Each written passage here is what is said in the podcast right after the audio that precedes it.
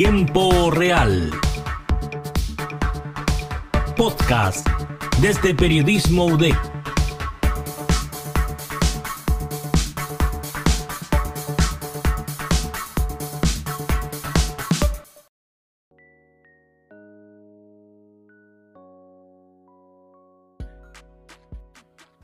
Un saludo para todos, todas y todas quienes sintonizan un nuevo podcast reportaje de tiempo real. En esta ocasión nos convoca a hablar sobre la noticia más comentada durante la última semana en el fútbol sudamericano.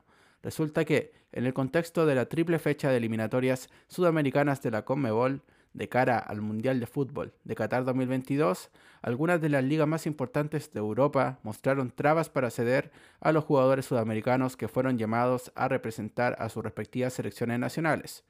El remesón comenzó cuando el 24 de agosto la Premier League, que es la primera división de fútbol de Inglaterra, declaró con un comunicado de prensa a través de sus redes sociales que los clubes de la Premier League han decidido a regañadientes, pero de manera unánime, no liberar jugadores para partidos internacionales jugados en países de la lista roja el próximo mes.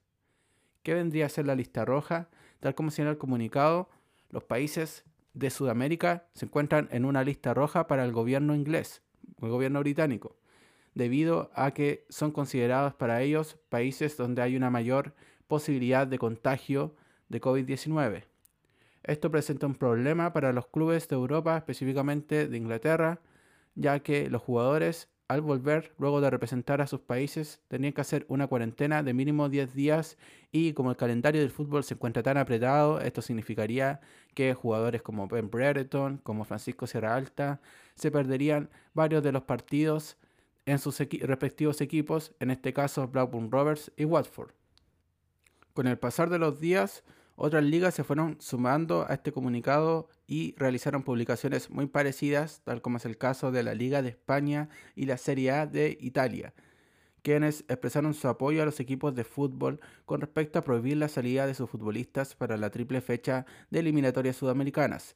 Esto claramente afectaría mucho a la mayoría de selecciones y ahora sería una carga mucho más fuerte para la selección chilena, ya que cuenta con muchos de sus convocados en las ligas europeas.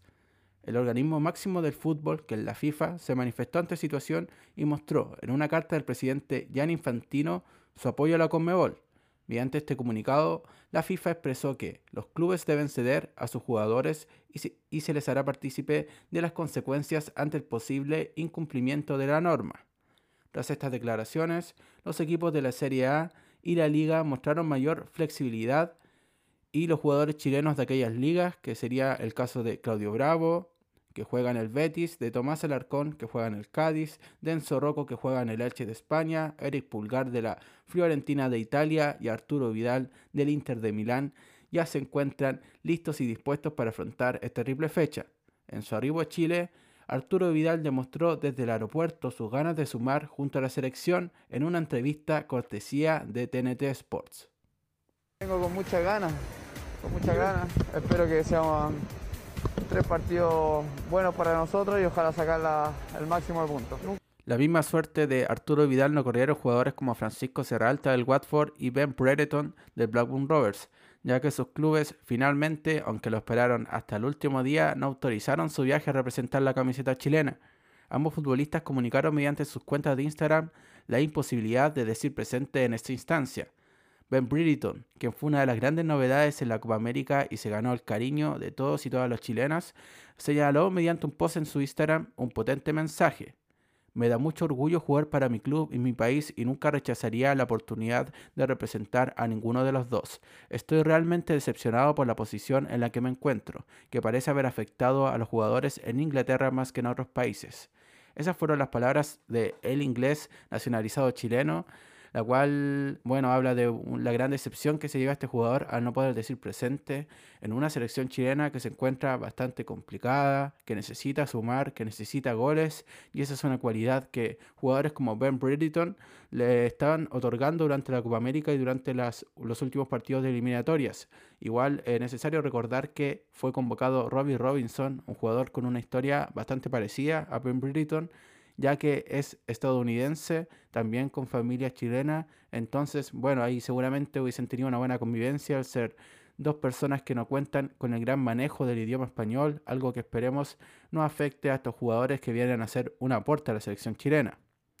Muchos de los hinchas, además de lamentar la ausencia de estos dos grandes jugadores, se preguntan el por qué algunos futbolistas argentinos que juegan en la Premier League sí pudieron viajar a representar a su país, este fue el caso de los argentinos de Aston Villa, Emiliano Buendía y Emiliano Martínez, y también de los argentinos que militan en el Tottenham, que son Cristian Romero, y también es el caso de Fernando Lo Celso.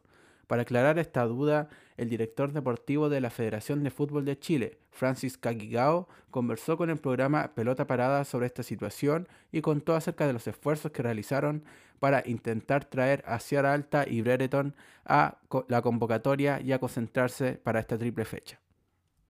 A partir de ese momento, dos clubes, eh, en concreto el Tottenham y el Aston Villa eh, de la Premier, eh, llegaron a un acuerdo con sus jugadores tres días después de este comunicado de la Premier para ceder a sus jugadores para las fechas FIFA. Eh, son acuerdos privados entre los jugadores y los clubes, pero otra vez más rompieron el status quo y ese comunicado que dio eh, la Premier. Nosotros, desde esas fechas atrás, ya llevamos siete, ocho días. Yo, concretamente, yo he estado hablando con todas las partes implicadas desde hace más de una semana. Ahí en la pelea, eh, la federación eh, ha estado eh, con, con, escritos, nuestro departamento legal, el presidente, el secretario general y yo, pues hemos estado, la verdad, peleando este asunto con el Blackburn, peleando este asunto con el Watford, hablando con los jugadores todos los días, hablando con los, ah, incluso con los representantes de los jugadores, hablando con la Federación Inglesa, que apoya al gobierno inglés y a la Premier. Eh, y, lógicamente, al final no, no, tenemos otra que acudir a la FIFA, porque estamos ante la indefensión total.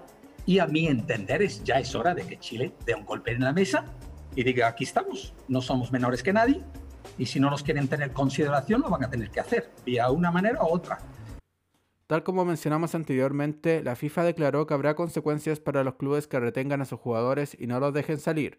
De acuerdo al informado por Al Aire Libre de Cooperativa, La Roja no va a desconvocar ni a Ben Brereton ni a Francisco Serralta, con motivo de mantener la presión sobre los clubes ingleses y que esta situación no pase desapercibida, considerando la importancia de ambos jugadores para la selección.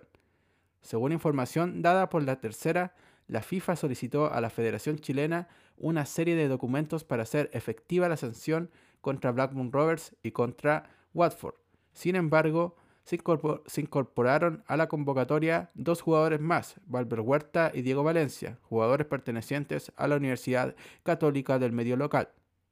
En la conferencia de prensa de este miércoles, el director técnico de la Roja, Martín Lazarte, mostró su preocupación por la postura de las ligas europeas y también su, inquietud por la posible repetición de esta tónica en el futuro. Está claro que uno mira para uno, pero evidentemente también tiene que mirar hacia afuera, como otros colegas han visto y de hecho hemos estado en contacto. ¿no? Es una cuestión que nos preocupa. Eh, podemos llegar a pensar que sea una situación puntual. Tengo miedo de esto, que de esto se transforme en algo mucho más reiterado, que incluso se puedan plegar otras otras asociaciones, hay una serie de, pautas marcadas por la FIFA que no se están cumpliendo. Y bueno, eh, tengo siempre la sensación que a Sudamérica en ese aspecto, lógicamente, siempre es mucho más perjudicado que el resto, como que se nos ve desde otro lugar, de otra manera, y no me parece justo, no me parece bien, no tiene que ser así. Si bien todo este revuelo nos hizo quedar sin dos jugadores, otras selecciones se encuentran más perjudicadas aún, como es el caso de Brasil, quien justamente será nuestro primer rival en esta triple fecha clasificatoria este jueves a las 21 horas en el Estadio Monumental. El conjunto brasileño contará sin sus dos principales arqueros, como son Ederson, como es Allison. También perderán otros jugadores como Firmino, como Richarlison, jugadores importantes en la delantera. Así que eh, nada más que desearle el mejor de los éxitos al conjunto chileno, que además deberá enfrentar a Ecuador este domingo a las 18 horas en territorio ecuatoriano, en un estadio donde la verdad nos ha costado mucho ganar a lo largo de la historia. Y también se cerrará esta triple fecha contra Colombia, un rival difícil, el jueves 9 de septiembre a las 20 horas. Así que solo nos queda apoyar las mejores vibras para los jugadores, que si bien no estarán todos, estarán jugadores con gran momento, tal como Eduardo Vargas, que viene de marcar muchos goles en Atlético Mineiro de Brasil. También el caso de Arturo Vidal, que viene de marcar un gol con el Inter de Milán. Tampoco estará Alexis Sánchez, que se encuentra lesionado. Pero bueno, es importante sumar puntos, es vital de cara a una posible clasificación al Mundial de Qatar de 2022. Cabe destacar que nos quedamos fuera del último mundial y que es algo que el conjunto de Martín Lazarte no querrá repetir. Así que nada, esperar estos partidos, disfrutarlos desde casa y los afortunados que podrán ir al encuentro contra Brasil, al Estadio Monumental, que lo den todo siempre respetando todas las medidas de seguridad. Así que con esto despedimos. Un fuerte saludo y un fuerte abrazo para todas, todos y todes quienes sintonizan Tiempo Real.